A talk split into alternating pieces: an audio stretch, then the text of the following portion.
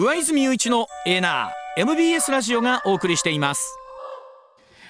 時刻6時27分回りました。ここからは経済アナリスト森永康平さんでございます。森永さんおはようございます。おはようございます。おはようございます。よろしくお願いします。よろしくお願いします。まあ、連日話題ですが森永さんは大谷翔平投手の超大型契約、うん、7億ドル契約はどんなふうに見てはるんですか、うん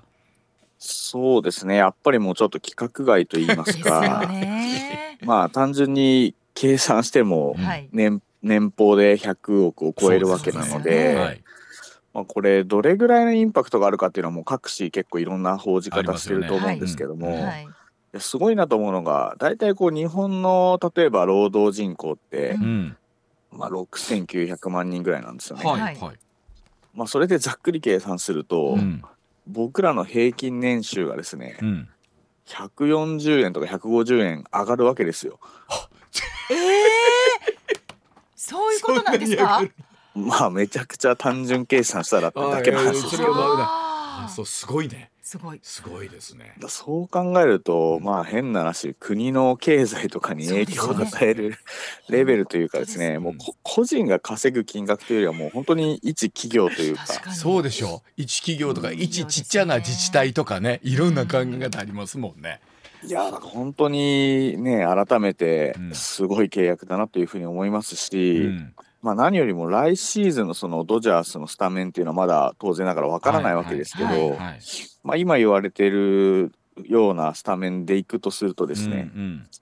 この1番がおそらくベッツという選手で、はい。うん、まあ、2番に一番いい打者を置くということが大谷、えーはい、3番にフリーマンという、うん、この123番が全員 MVP 取得選手っていうですね。まあ、ですからやっぱりあの優勝に近いチームをという本人もね希望もあったということなんで。まあそう、ね,、そうな見えてくるんでしょうね。これただ森さんがこういうアメリカとかってこういう人らでも資産運用とか考えるんですかね、うん、これ以上。もういいんじゃない？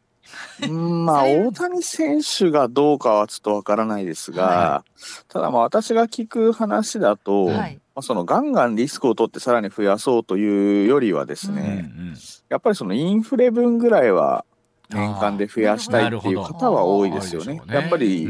年間例えば2%インフレになりますってなると、うんうん、まあ、変な話現預金で置いとくと2%価値が目減りしちゃうので。まだそんなにリスク取らなくていいけど、はい、年間 2%3% ぐらいは、うん、まあ増やして、うん、インフレの目減り分ぐらいはこう総裁したいっていう富裕層いるみたいですね。ちゃんとそういう人もついてはるんでしょうね。ねまあこういう人らですからね。ねちゃんとね。うん、すげえな。あのこの金額が出た後いろんな話をした時に、うん、いろんなスケールが小さくなってしまうように感じるので、あの確かにそうです。この後のお話もそうなってくるんですが、はいえー、いろんな金額をリセットしてお伝えをしていきたいと思いますが、うんはい、まずはこちらでございます。さあ令和6年度の税制改正。私たちの暮らしはどう変わるんでしょうか？そう現実的なお話でございます。す、ね、2024年度の税制改正に向けた政府与党の議論が今月中旬の決定に向けて大詰めを迎えています。この8日に行われました与党の税制協議会では来年実施する定額減税に関して所得制限を設けて年収2000万円を超える富裕層を減税対象から外す案が検討されました、はい、しかしまあこちらも与党内で隔たりがあって引き続き協議をするということなんですがさあ本当に今このパーティー券疑惑のお話って隠れちゃってるんですけれども、うん、新たなこの経済対策でありました定額減税。これが本来なら今回のね、うん、国会での大きなテーマであったんですけども、ね。はい、4万円の減税や非課税世帯に7万円の給付を行うという案がありまして、はい、さあこの辺り改めてなんですけれども森永さん整理してお伝えいただいてもいいですか、お聞きしてもいいですか？はい。はい、うん、まあ、これ、定額減税ということなので、うん、まあ、一番わかりやすく言うと、まあ、要は4万円現金が給付されるようなイメージでいいと思うんですよね。うんうん、ただまあ、その中には、住民税が非課税になっている方とか、はいうん、まあ、住民税を納めてるんだけど所得税を納めていないという方ももちろんいるので、はい、まあ、そういう人たちに関しては1世帯当たり7万円という形で手厚く、うん、まあ、給付しますよということですから、うん、まあ減税とか定額減税って言われるとちょっと難しく聞こえるかもしれないんですけども、うん、まあ、簡単に言えば4万円配られますよと。で、お金がそんなに稼いでない人は7万円ですよと、はい。まあぐらいのですね、はい。イメージでいいかなと思いますけどね。でまあここで必ず出てくるのがそのお金持ってる人、はい。富裕層という人たちをどうするのかっていう議論、うんこれをまあ、えー常についてくるもんなんですが、ううん、これはでもですねわかるんですよ。すごく、なんていうさ例えば4万円って言ったって、うん。そんな2000万どころかですね。今うん。2000万という一つの制限が出ましたけれども、はい。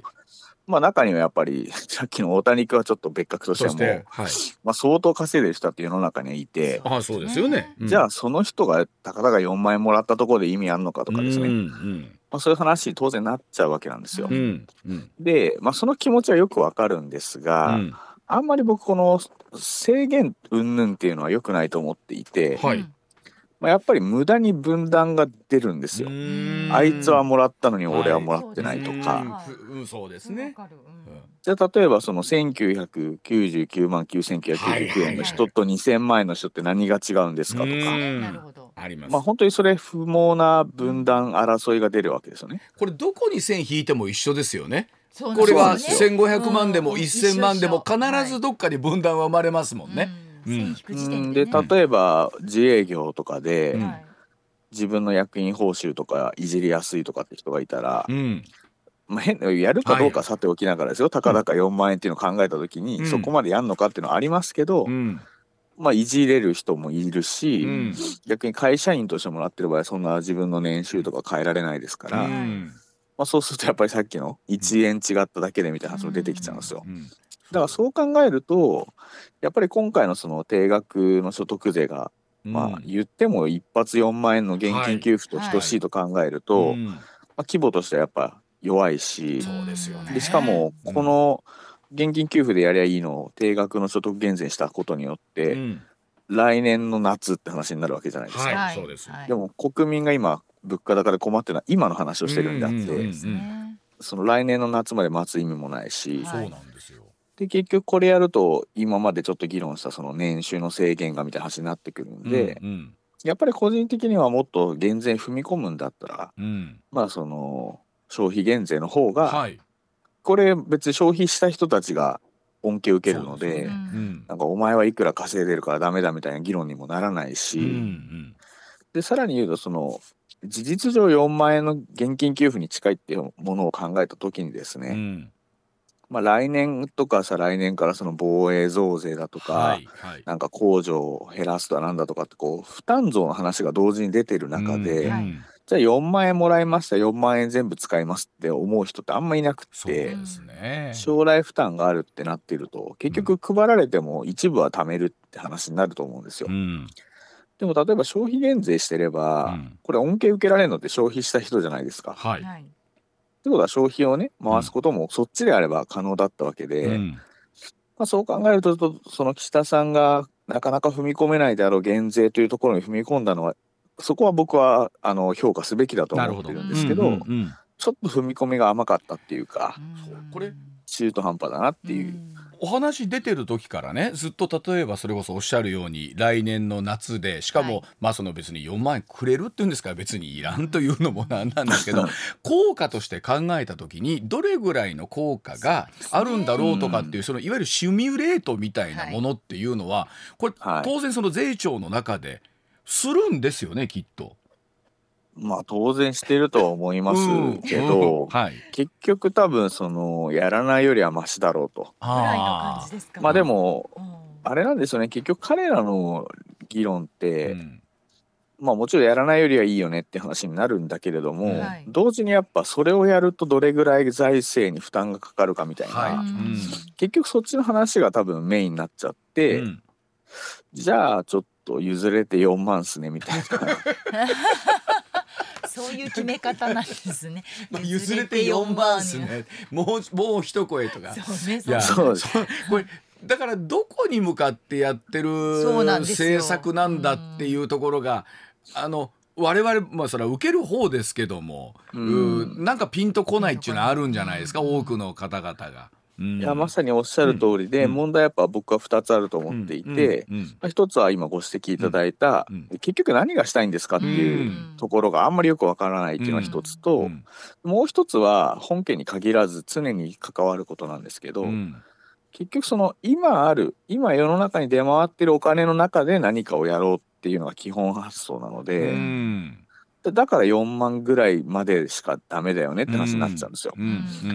例えばこれ本当に全ての政策がそうで、うん、少子化対策一つ取ったって、うん、少子化対策しなきゃいけませんと、はい、でこれは多分みんなイエスだと思うんですよ。だったらやりゃいいじゃんって話なんですけど、結局出回ってるお金の中でやろうとするんで、はい、じゃあ少子化対策をやらなきゃいけない、うんうん、じゃあ財源として社会保険料上げますとか、うんうん、あとは国を守らなきゃいけませんと。うんうんなので防衛費を増やします、うん、ゆえに防衛増税しますみたいな、はいはい。うん、結局出回ってるお金の中でやろうとすると、うん、何かをやるってなると必ずどっかから財源持っていきましょうって話になるんですよ。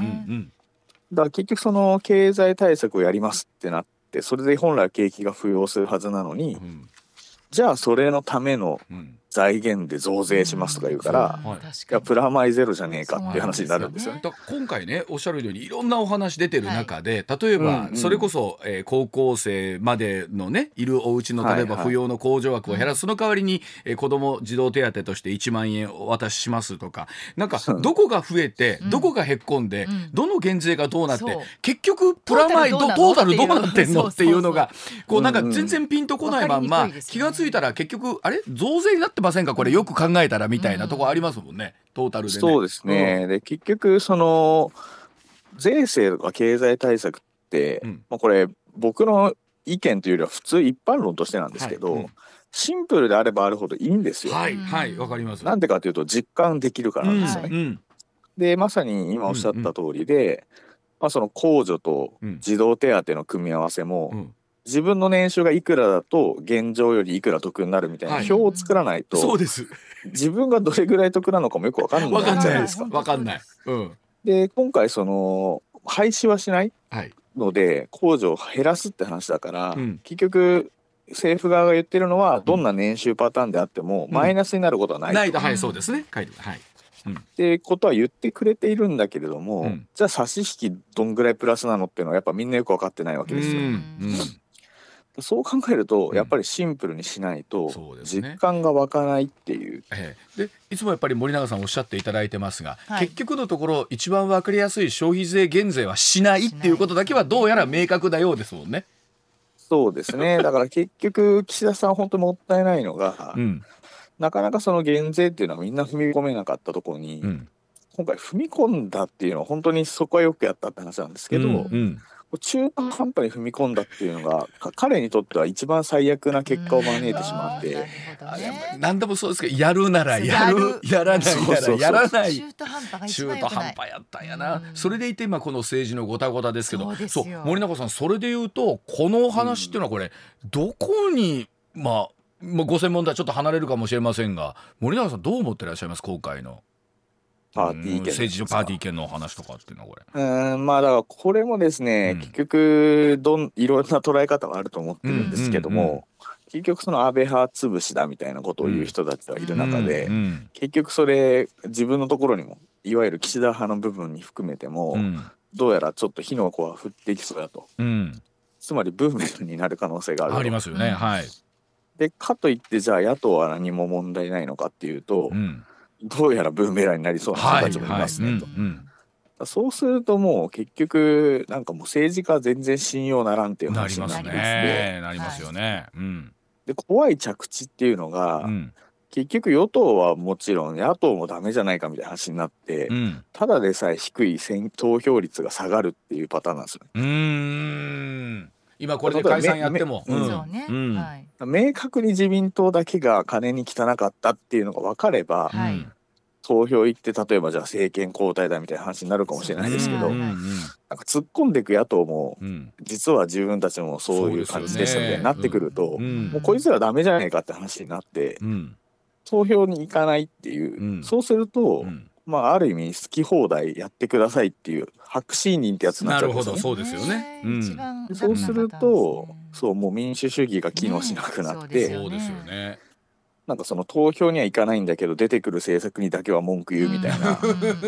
まあ要は国民側も最悪なパターンになっていくっていうね、はい、自分に振り返った時になんかそういうふうになっちゃいつつあるなと思いますもんね自分自身がね、うん、だ僕は結構そっちが怖いですよね。うんですかといって本当にじゃあ今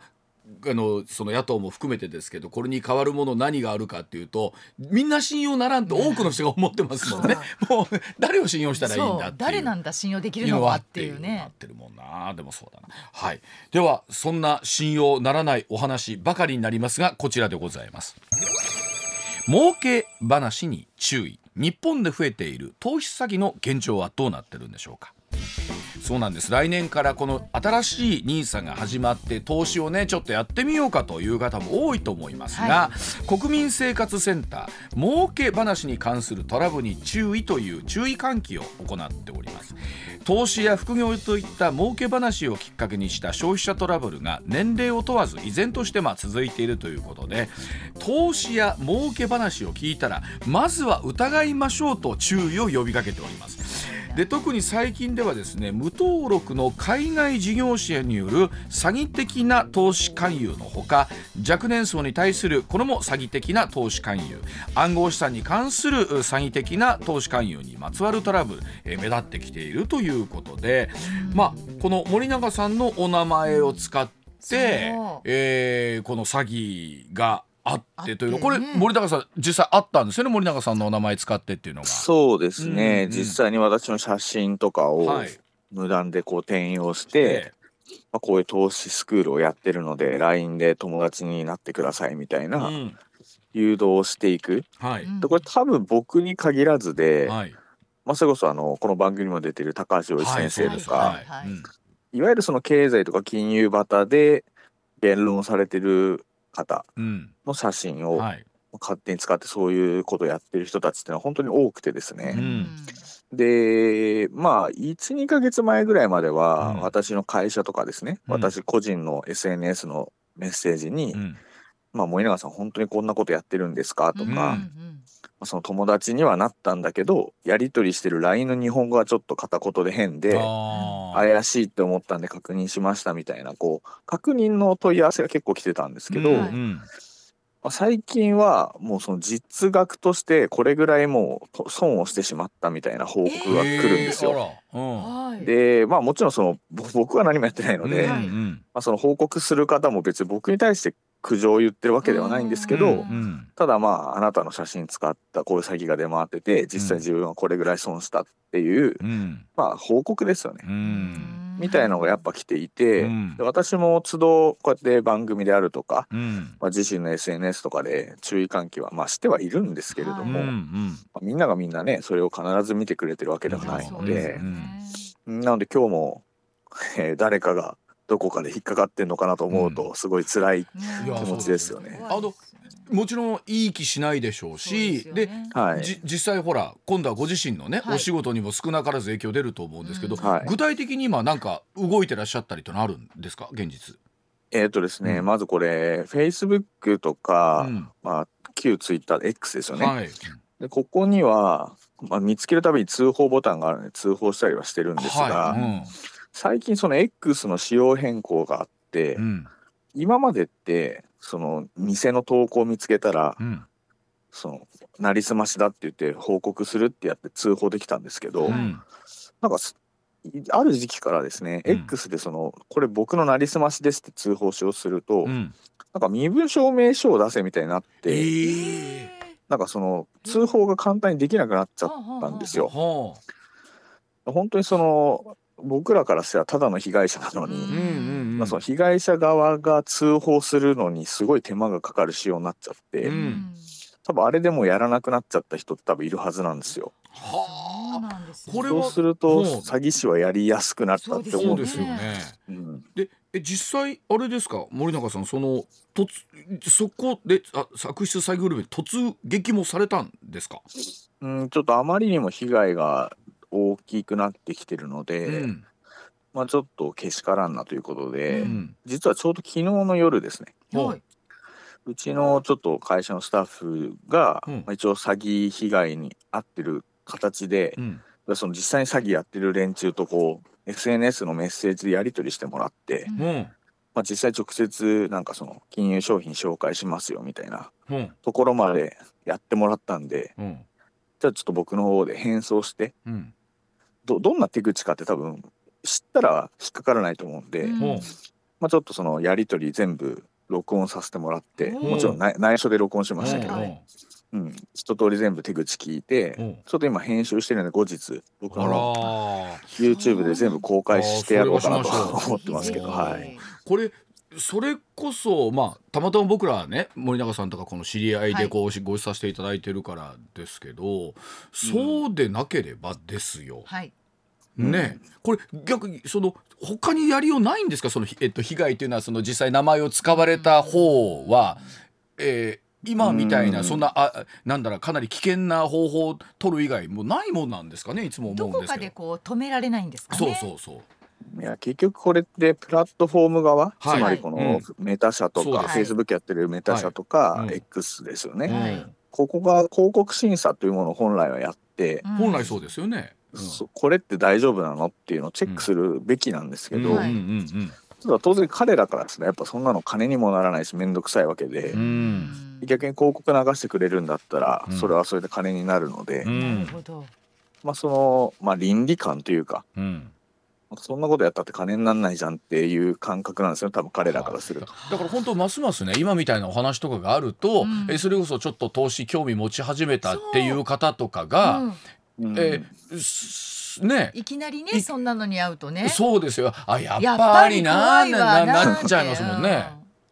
そうですね、うん。でやっぱりこの来年から新 NISA が始まるということで、うんはいまあ、過去にも話はしたことありますが、うん。やっぱこの制度自体はすごく良くなってるんですよね、現行の NISA に比べると。うんなので僕自身は投資やる方はぜひ利用されたらいいと思ってるんですけど、うん。本当ご指摘の通りでこういう輩がいるせいで、うん。またこう投資ってやっぱ危ないとか、そうそう誤った認識が広がってしまうのが本当にもったいないなと思っていて、うん。これどうしたらどうすりゃいいんでしょうねっていうのも。ね、うん。いやだからもう本当にこういうことやってる人たちってもう本当に無数いるんで、うん。全員をってのは無理だと思うんで、うんまあちょっと中でもひどすぎる人たちっていうのうを、ん。もう見せしめのようにうん。捕まえて重罰を与えるぐらいのことしないと、うん。ちょっとその企業側に抑止力を求めるのは難しいなと思いまだからすし、本来ならそのプラットフォームと言われるね、はい。えーところ我々まあ放送もそうですけど、はい。本来ならこうコマーシャルをするにしても、い。えーいくつかのね、審査みたいなのをさせていただくわけなんですけど、そのあたりですよね出す方もね。うんそうですね。だからまあ本当にその審査ってこのこの件に関しては本当に楽で、うん。まあちょっと僕らからしたら面倒くさいですけど、うん。まあ実際あなたの名前でこういう広告出そうとしてますけど、うん。本当に本人ですかって本人に確認する。確かに確かに。うん。でまあ本当に僕もそうだし高橋洋一先生もそうで、んやってないんで基本多くの人たちってやっぱその投資教室みたいなのって、すよね。うんだからやっぱ基本やってないって思っていただいた方が多分いいとまあ思いますし、そもそも知らない人とね、LINE とか普通しないじゃないですか、普通に考えたら。で。すよね。ん。まあ本当なんかこれをまたいたちごっこのような感じがあるわけなんですけれども、はい、ではお知らせ挟んで、えー高校の教育の無償化などなどお話を伺ってまいります。上泉雄一のエーナー。MBS ラジオがお送りしています時刻6時57分回っています。続いてこちらでございます。え東京都が高校の授業料実質無償化の所得制限撤廃へというお話です。東京都の小池百合子知事なんですが私立を含むすべての高校の授業料2024年度から実質無償化する方針を示しました。現行の都民対象の授業料助成に設けているえ世帯年収910万円未満の所得制限撤廃するとみられています。え高校の授業料をめぐっては大阪府も来年度から所得制限を撤廃して段階的に無償化する制度の案明らかにしていますがさあ森永さんこの高校授業料料の実質無償化ということについてはどんなふうにお考えでいらっしゃいますでしょうか？うん、まああの基本的には賛成というか、はい、まあ、ある意味その若者に対する投資、うん、教育に対する投資ということになりますから、はい、まあ、そんなにこう批判するような話でもないかなと。うん。で、まあ、先ほどの話もちょっと通ずるんですけれども、はい。うん、まあ、都内の場合、その910万円の、はいね。うん、まあ、制限ですね、うん、もう制限つけるっていうのと、やっぱ先ほどと一緒で、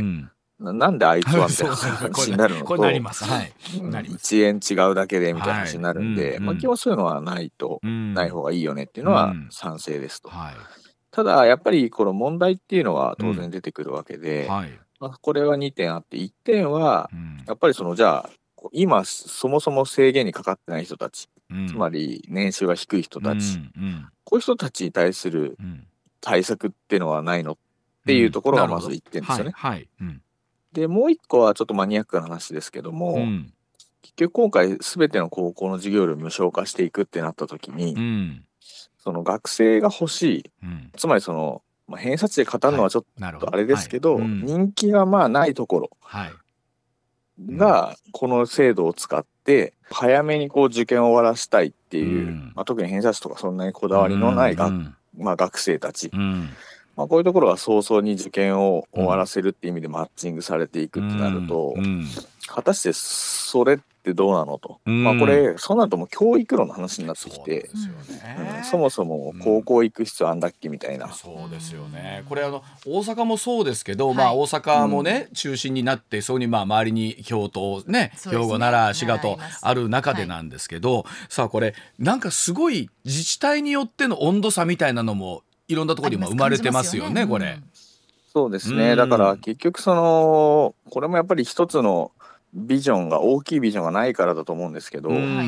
結局片や一方ではですね、はい、例えば東京一極集中をやめて、うん、地方の活性化みたいなのを政策として掲げてるわけですけど、うん、じゃあ例えば結局蓋開けてみたら東京と例えば大阪だけは、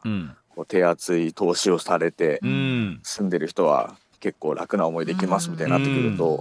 よりみんな都会に出てくるわけで、はい、そうですよね。で地方がこう過疎化していくみたいな、はい、で経済格差も広がってっていう、うん、なんか言ってることとやってることめちゃくちゃですよねっていう。あそうですね。これあのここに来て大学の無償化のねお話も出てたりするんですけど、はい、この辺りっても今後どうなっていくんでしょうかねこれね。あのまああのおお子さんが大勢いらっしゃるところはというところですけれども、はい、まあこれもやっぱり先ほどから申している通りですね、うん、何がしたいのかっていうところなんですよ。結局その、何でもかんでも無償化してあげますよってやると、まあ、目先の評価は良くなりますよね、はい、経済的負担が取り除かれるわけなので。ただでも結局これって本当に目先の票取りに近い形になっちゃっていて、うんもうちょっと深いところで議論してビジョンを示すっていうのは大事なんですよ。要はつまりその、うん、じゃあどこでもタダですってなった時に、はい、さっき軽く言いましたけど、はい、じゃあ高校ってなんで行くのとか、ね、なんで大学って行くのっていう深い議論をしなきゃいけない。で、まあ、よく言われる話ですけど日本の場合ってこう大学入るのは難しいけど出るのは簡単で。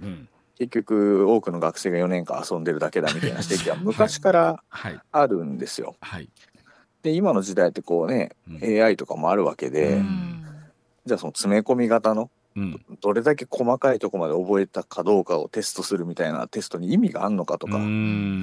結構その時代に応じて教育論とか、そういうところも踏まえて議論をして、じゃあこれから日本はこうしていくんだと、まあ、それゆえに全部学費はただにすべきなんだとか、逆に言うと教育論はこうあるべきでそう考えると逆に授業料はあってしかるべきなんだとか、なるほど。うん、そういうなんかこの何々があるからこうなんですっていう政策を出さないと、はあ、そうですね。本質がはっきりしないとね、うん、周りが決まらないです、ね。まあ、おっしゃるようにあの目先であそうかうちこれ対対象なんで授業料がここ免除になるわとか、うん、わうちこれ引っかかんねえやみたいなところだけになっちゃってますもんね議論がねこれ。そうですね。だからこれはまあよくある話ですけど、まあ、政治家に対してそういう高い議論の質を求めるんであれば、うん、やっぱり受け手である我々もそうですよね。単純に無償化されたやったとか、うん、負担が減ったやったっていうそのシンプルな受け方じゃなくて、まあ、時としてなんかこう耳痛い政策が来たとしても、まあ、確かにこういう理念に基づいてそうすべきだと言われたら、それはそうだなってこう受け入れる度量だったりとか、やっぱお互いがこう質を高めていかないと、結果的にそういう何でもかんでも無償化ですとか、何でもかんでも増税ですみたいな、非常にこうシンプルな話だけしか出てこなくなっちゃいますよね。あのそれで言うとこちらもニュース出てたんですけどね。あの経費扱いの交際費が上限、あの5,000円から1万円となりまして、これ我々サラリーマンにも少なからずある話なんですがこの企業が取引先の接待とかに使うもの税法上経費として、えー、扱いにできる非課税にできる1人当たり5,000円以下の飲食費について。これ上限1万円に引き上げるという方針、うん、えー、この辺りというのはどういうふうに、えー、捉えればいいでしょうか？まあ、やっぱりその、昨今物価が上がってますから、うん、当然居酒屋とかのコースとかも金額上がってるんで、うん、まあ、そういう意味で言うとこう昔から金額として決めてた交際費の上限とかは当然引き上げていかないとできることが限られちゃうと。うんまあ、なのでこれはまあ実態に応じて金額を変えたっていうのはまず大事なことですし、うん、まあ、それによって多少なりとも、うん、まあ、その会社とかの飲食によるそうです、ね、まあ、それが増加による消費が増えていくっていう期待感もあると。うん、だからここはまあ大枠僕も賛成してますけども。うんうん。ただ結局その物価高だけじゃなくてインボイス制度の開始とかで今結構その飲食店が選別されてしまってるわけじゃないですか、はい、そうですよね、うん、でそこに対するまあ盛り返しも期待できるのが今回の改正だみたいなことを、うん、結構記事では見るんだけど、うん、いやちょっと待てと、うん、だだったらそもそもインボイスやる必要あったのかいって話なんですよ。なるほど、ね、あのどうなん。ですか我々はどちらかというとそのお店を使う方なん。ですけど、はい、インボイス自体の制度ってのは飲食店さん。あるいはこのお店全般そうですけど、まだこう混乱してる感じはあるん。ですか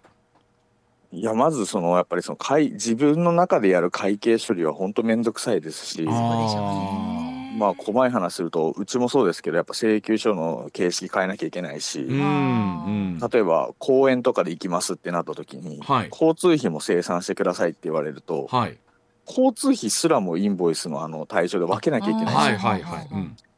じゃあ例えば切符が110円でしたってなった時に、うんうん今までは単純にそのレシートと110円って言えば OK だったのが、うん、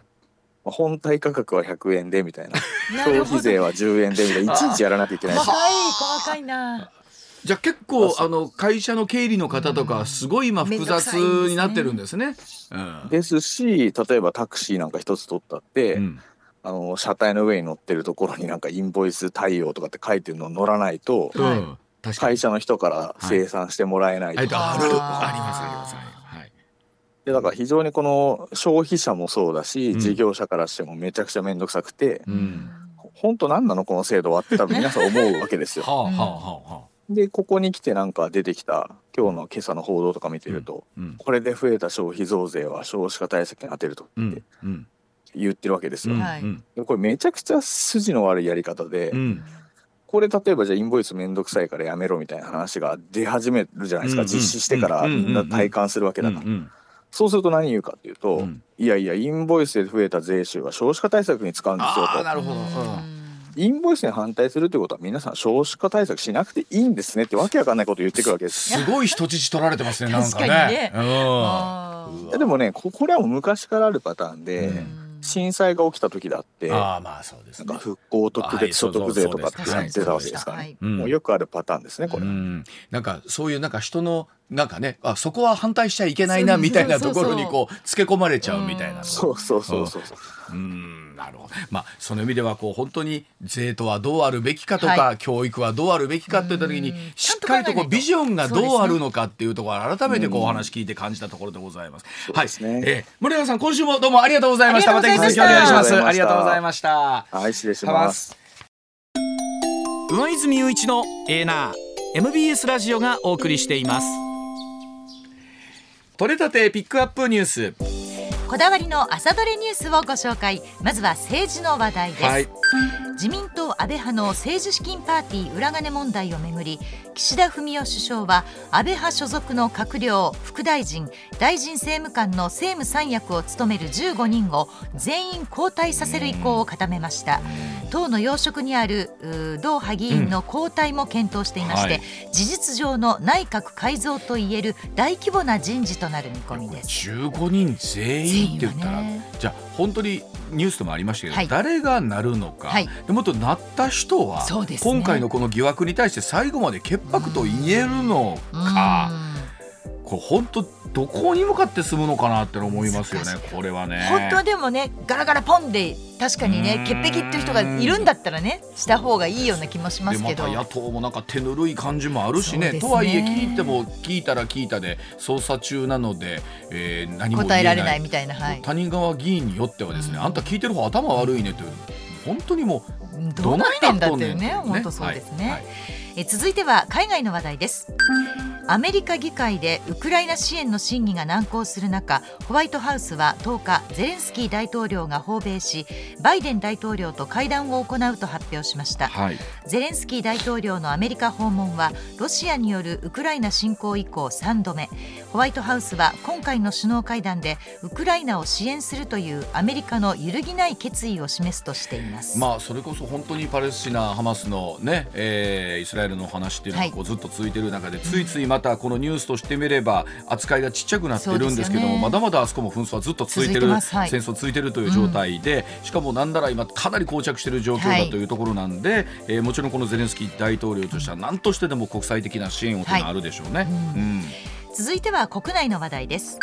政府の子ども未来戦略会議は11日少子化対策の拡充に向けた子ども未来戦略の素案を示しました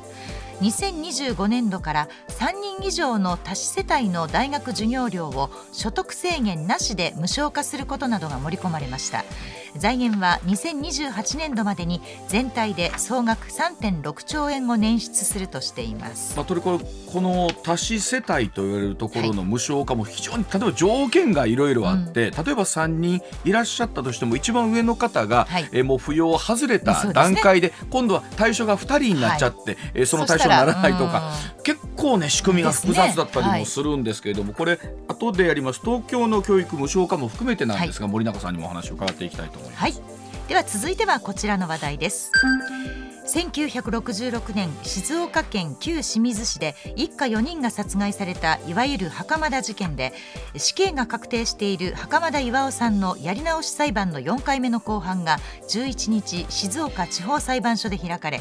犯行時に着ていたとされる5点の衣類の一部が法廷で公開されました。証拠品の公開は弁護側の要求にもよるもので袴田さんのものでも犯行着衣でもなく捏造されたものだと改めて訴えました、これもちろん裁判のことなんで軽々な言葉ということはあると思うんですが、はい、一方でこれ本当に言うように検察がですね捏造というところだけにこだわってということで裁判を起こしたということであれば、うんはい、えー、袴田さんももうつぶご高齢でいらっしゃるというところ、ね、本当にどんなふうになっていくんでしょうねこれね。はい。うん、続いてはスポーツです。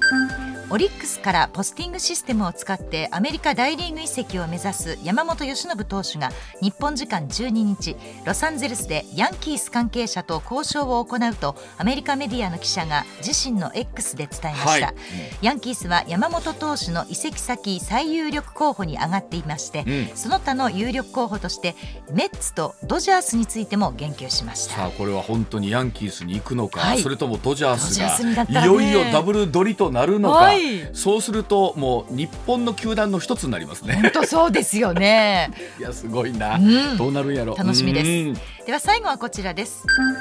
10月8日に74歳で亡くなったシンガーソングライターの谷村新司さんを送る会が11日、東京品川区のグランドプリンスホテル新高輪の飛天でしめやかに営まれました、はい、個人と最後の別れをしようとフォークグループアリスのメンバー堀内孝雄さんら関係者600人が参列しました。あの谷村さんの映像を拝見していると、はい、本当にまだなんか亡くなったっていうのが信じられないね、ねところもあるんですけれども、はい、3600人の方がねお見送り参加されたということでございます。